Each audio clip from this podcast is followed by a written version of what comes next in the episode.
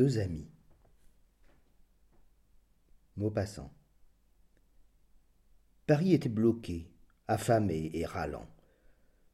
Les moineaux se faisaient bien rares sur les toits, et les égouts se dépeuplaient. On mangeait n'importe quoi. Comme il se promenait tristement par un clair matin de janvier le long du boulevard extérieur, les mains dans les poches de sa culotte d'uniforme et le ventre vide, M. Morisseau, horloger de son état et pantouflard par occasion, s'arrêta net devant un confrère qu'il reconnut pour un ami. C'était M. Sauvage, une connaissance du bord de l'eau. Chaque dimanche, avant la guerre, Morisseau partait dès l'aurore, une canne en bambou d'une main, une boîte en fer blanc sur le dos.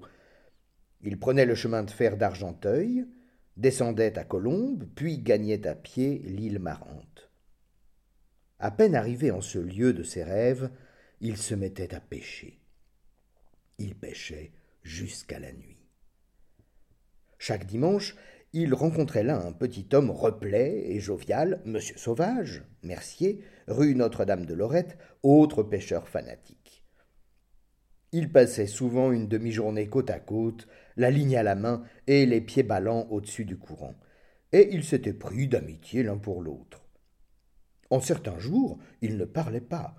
Quelquefois, ils causaient, mais ils s'entendaient admirablement sans rien dire, ayant des goûts semblables et des sensations identiques.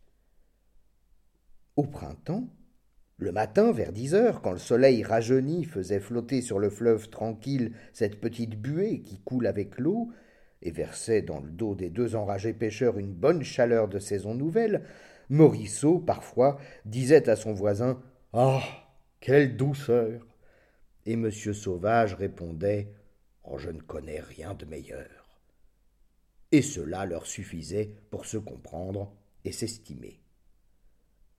À l'automne, vers la fin du jour, quand le ciel ensanglanté par le soleil couchant jetait dans l'eau des figures de nuages écarlates, empourprait le fleuve entier, enflammait l'horizon, faisait rouge comme du feu les deux amis et dorait les arbres roussis déjà, frémissant d'un frisson d'hiver, Monsieur Sauvage regardait en souriant Morisseau et prononçait quel spectacle!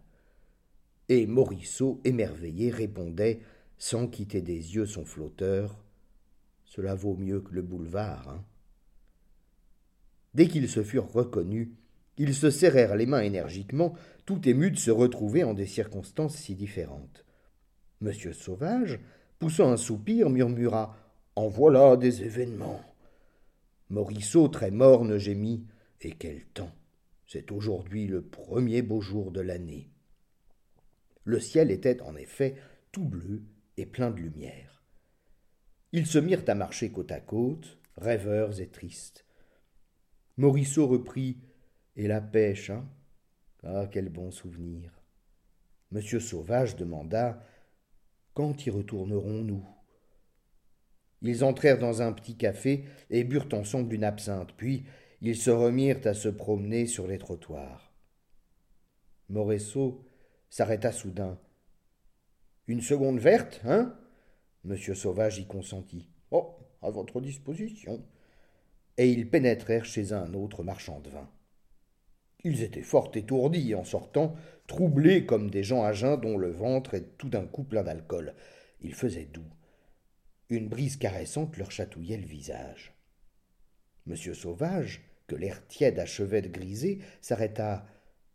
Si on y allait. Où ça? Bah, À la pêche, donc. Mais où? Mais à notre île. Les avant-postes français sont auprès de Colombes. Je connais le colonel Dumoulin. On nous laissera passer facilement. Morisseau frémit de désir. Oh C'est dit. J'en suis. Et ils se séparèrent pour prendre leurs instruments. Une heure après, ils marchaient côte à côte sur la grande route.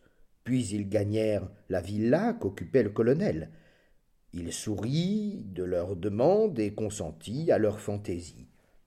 Ils se remirent en marche, munis d'un laissez-passer. Bientôt, ils franchirent les avant-postes, traversèrent Colombes abandonnées et se trouvèrent au bord des petits champs de vignes qui descendent vers la Seine. Il était environ onze heures. En face, le village d'Argenteuil semblait mort. Les hauteurs d'Orgemont et de Sanois dominaient tout le pays. La grande plaine qui va jusqu'à Nanterre était vide, toute vide, avec ses cerisiers nus et ses terres grises. Monsieur Sauvage, montrant du doigt les sommets, murmura Oh, les Prussiens sont là-haut. Et une inquiétude paralysait les deux amis devant ce pays désert. Les Prussiens. Ils n'en avaient jamais aperçu, mais ils les sentaient là depuis des mois, autour de Paris, ruinant la France, pillant, massacrant, affamant, invisibles et tout-puissants.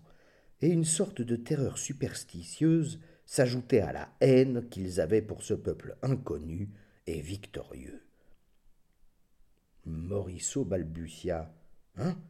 Et si nous allions en rencontrer?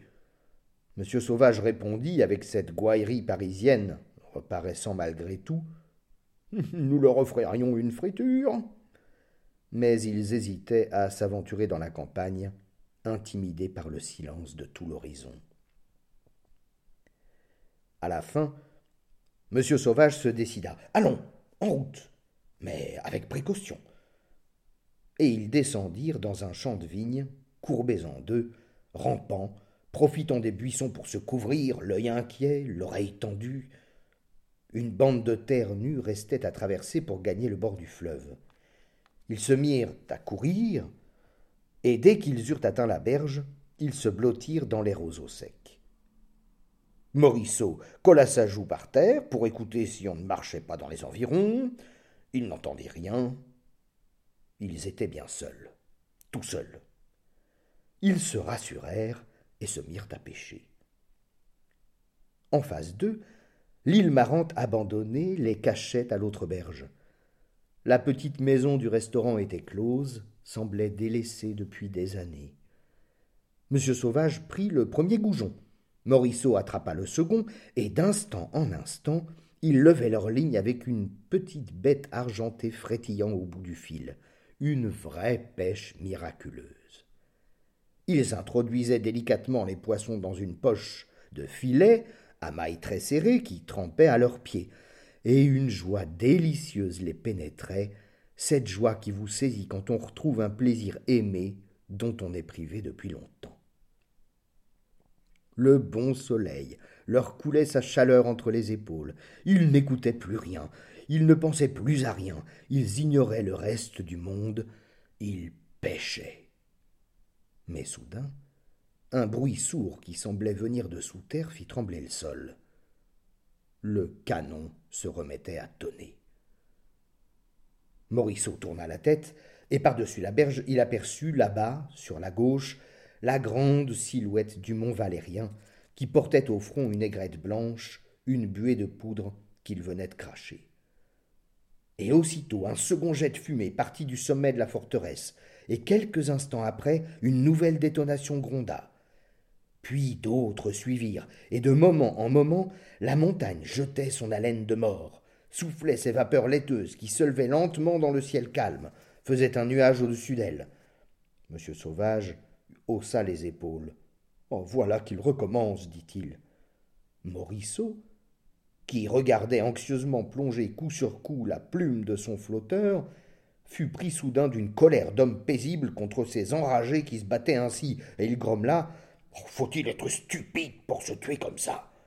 Monsieur Sauvage reprit C'est pire des bêtes Et Morisseau, qui venait de saisir une ablette, déclara Et dire que ce sera toujours ainsi tant qu'il y aura des gouvernements. Monsieur Sauvage l'arrêta. Oh, la République n'aurait pas déclaré la guerre. Morisseau l'interrompit. Avec les rois, on a la guerre au dehors. Avec la République, on a la guerre au dedans. Et tranquillement, ils se mirent à discuter, débrouillant les grands problèmes politiques avec une raison saine d'hommes doux et bornés, tombant d'accord sur ce point qu'on ne serait jamais libre.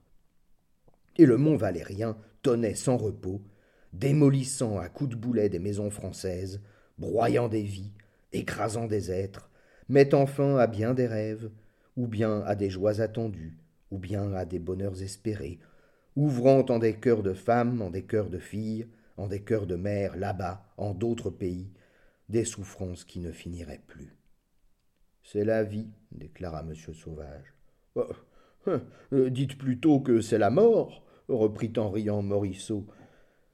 Mais ils tressaillirent, effarés, sentant bien qu'on venait de marcher derrière eux, et ayant tourné les yeux, ils aperçurent debout contre leurs épaules quatre hommes, quatre grands hommes armés et barbus, vêtus comme des domestiques en livrée et coiffés de casquettes plates, les tenant en joue au bout de leurs fusils. Les deux lignes s'échappèrent de leurs mains et se mirent à descendre la rivière. En quelques secondes, ils furent saisis, attachés, emportés, jetés dans une barque et passés dans l'île. Et derrière la maison qu'ils avaient cru abandonner, ils aperçurent une vingtaine de soldats allemands. Une sorte de géant velu qui fumait, à cheval sur une chaise, une grande pipe de porcelaine, leur demanda en excellent français Eh bien, messieurs, avez-vous fait bonne pêche? Alors un soldat déposa au pied de l'officier le filet plein de poissons qu'il avait eu soin d'emporter. Le Prussien sourit. Hé hé Je vois que ça n'allait pas mal. Mais il s'agit d'autre chose. Écoutez-moi et ne vous troublez pas. Pour moi, vous êtes deux espions envoyés pour me guetter. Je vous prends et je vous fusille. Si vous faisiez, vous faisiez semblant de pêcher, afin de mieux dissimuler vos projets. Vous êtes tombé entre mes mains, tant pis pour vous, c'est la guerre. Mais comme vous êtes sorti par les avant-postes, vous avez assurément un mot d'ordre pour rentrer. Donnez-moi ce mot d'ordre, et je vous fais grâce. Les deux amis, livides, côte à côte, les mains agitées d'un léger tremblement nerveux, se taisaient. L'officier reprit. Personne ne le saura jamais.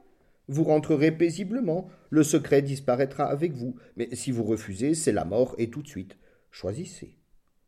Il demeurait immobile, sans ouvrir la bouche. Le Prussien, toujours calme, reprit en étendant la main vers la rivière. Songez que dans cinq minutes vous serez au fond de cette eau, dans cinq minutes. Vous devez avoir des parents. Le mont Valérien tenait toujours. Les deux pêcheurs restaient debout et silencieux. L'Allemand donna des ordres dans sa langue, puis il changea sa chaise de place pour ne pas se trouver trop près des prisonniers, les douze hommes vinrent à se placer à vingt pas, le fusil au pied. L'officier reprit Je vous donne une minute, pas deux secondes de plus. Puis il se leva brusquement, s'approcha des deux Français, prit Morisseau sous le bras, l'entraîna plus loin, et lui dit à voix basse Vite, ce mot d'ordre. Votre camarade ne saura rien, j'aurai l'air de m'attendrir. Morisseau ne répondit rien. Le Prussien entraîna alors M. Sauvage et lui posa la même question. M. Sauvage ne répondit pas. Ils se retrouvèrent côte à côte. Et l'officier se mit à commander. Les soldats élevèrent leurs armes. Alors le regard de Morisseau tomba par hasard sur le filet plein de goujons resté dans l'herbe, à quelques pas de lui. Un rayon de soleil faisait briller le tas de poissons qui s'agitait encore, et une défaillance l'envahit. Malgré ses efforts, ses yeux s'emplirent de larmes. Il balbutia Adieu, monsieur Sauvage. Monsieur Sauvage répondit Adieu, monsieur Morisseau. Ils se serrèrent la main, secoués des pieds à la tête par d'invisibles tremblements. L'officier cria Feu Les douze coups n'en firent qu'un. Monsieur Sauvage tomba d'un bloc, sur le nez. Morisseau, plus grand, oscilla, pivota et s'abattit en travers sur son camarade, le visage au ciel, tandis que des bouillons de sang s'échappaient de sa tunique crevée à la poitrine. L'Allemand donna de nouveaux ordres. Ces hommes se dispersèrent, puis revinrent avec des cordes et des pierres qu'ils attachèrent aux pieds des deux morts, puis ils les portèrent sur la berge. Le mont Valérien ne cessait pas de gronder, coiffé maintenant d'une montagne de fumée. Deux soldats prirent Morisseau par la tête et par les jambes, deux autres saisirent Monsieur Sauvage de la même façon. Les corps, un instant balancés avec force, furent lancés au loin, décrivirent une courbe, puis plongèrent debout dans le fleuve, les pierres entraînant les pieds d'abord. L'eau rejaillit, bouillonna, frissonna, puis se calma tandis que de toutes petites vagues s'en venaient jusqu'aux rives. Un peu de sang flottait. L'officier, toujours serein, dit à mi-voix C'est le tour des poissons maintenant. Puis il revint vers la maison. Et soudain, il aperçut le filet au goujon dans l'herbe. Il le ramassa, l'examina, sourit, cria Wilhelm Un soldat accourut en tablier blanc. Et le Prussien, lui jetant la pêche des deux fusillés, commanda Fais-moi frire tout de suite ces petits animaux-là pendant qu'ils sont encore vivants. Ce sera délicieux. Puis il se remit à fumer sa pipe.